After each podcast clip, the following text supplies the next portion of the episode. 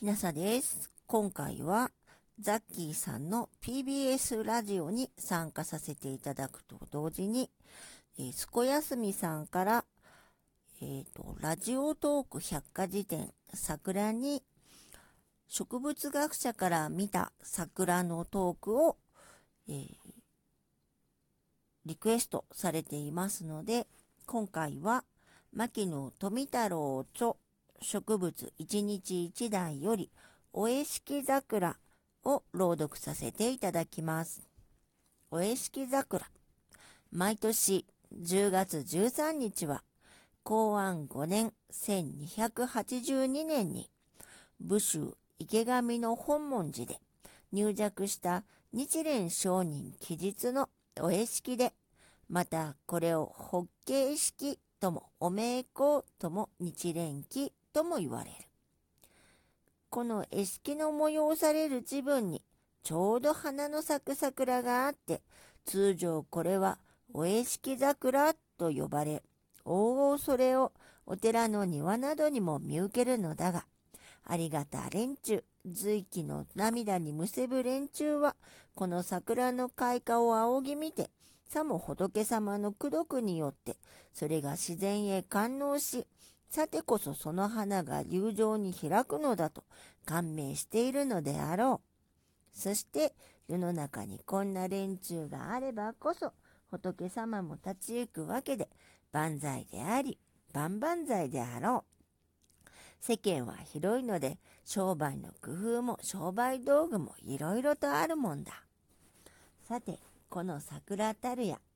何もお絵式とは何の関係もなく、また何の因縁もない。故に、お絵式があろうがあるまいが、時が来れば、我関せず縁と先譲る。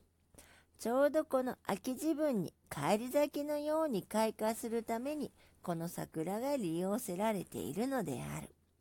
桜喜べ、桜喜べ、お前の運が回ってきた。この桜の本名は十月桜というもんだ。すなわち、彼岸桜。東京の人の言う彼岸桜は大和本蔵にある乳母桜で、一つに乳母彼岸と呼ばれ、また東彼岸とも江戸彼岸とも唱えられるものである。一名小桜の一品種で、私は早くからこれを研究してプラヌスヒルテラミクバルアウトムラリスマキノの学名をつけて発表しておいた。この10月桜は耐えて野生はないのだが国内諸々に植わっており何も珍種と称するほどのものではない。周期に一番よく花が咲きそして冬を越して春になってもまた花が咲くのだが、しかし秋よりは樹上に花の数が少ない。その花は小さくて単光色で普通には半八重咲きだが、また一重咲きのものもある。そして秋の花には往々多少は枝に葉を伴っている。大和奈良公園二月堂のあたりにもこの桜が一本あった。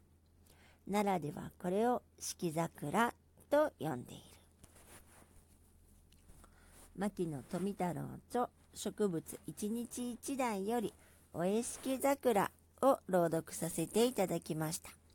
もしあなたが聞いていらっしゃるのが夜でしたらよく眠れますようにおやすみなさい。